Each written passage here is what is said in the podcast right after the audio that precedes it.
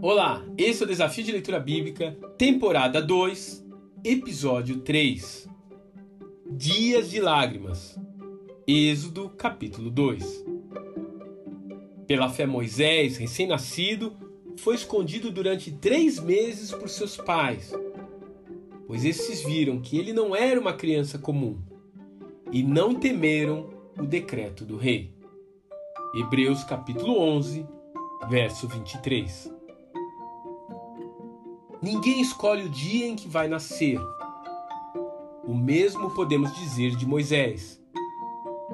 Ele veio ao mundo em dias sombrios e assustadores. Ainda estava no ventre da sua mãe e já havia uma sentença de morte decretada sobre ele por ordem do Faraó. Seus pais fizeram o que era possível para ocultar o bebê até os seus três meses mas chegou a hora de dar um grande passo de fé.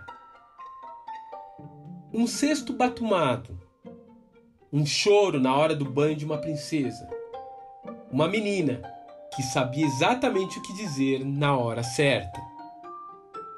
Joquebed experimentou o um milagre divino, recebendo da filha de Faraó um salário para criar o seu próprio filho.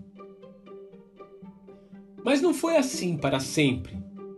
O dia de dizer adeus chegou e aquela mãe judia teve que deixar o seu filho em um palácio cheio de misticismo e idolatria, dividindo o mesmo teto com um rei cruel, responsável pela morte de centenas de crianças hebreias.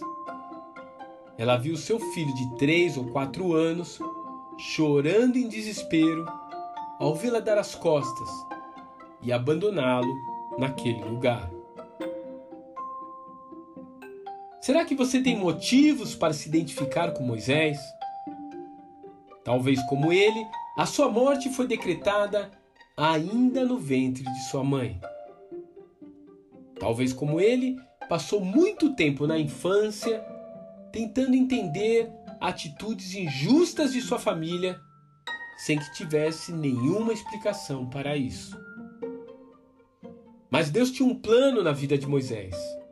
Naquela corte egípcia, juntamente com toda a sujeira moral que ela abrigava, estava sendo criado o maior líder e libertador do povo judeu. Alguém que Iavé usaria para colocar o faraó de joelhos. Ele era a tão esperada resposta ao clamor de Israel. Quando Moisés finalmente consegue entender isso, as suas lágrimas secam e ele descobre o grande talento que o Senhor tem de transformar maldição em bênção. De fato, um dom que Deus ainda tem hoje para lhe oferecer. Que Deus te abençoe e até amanhã.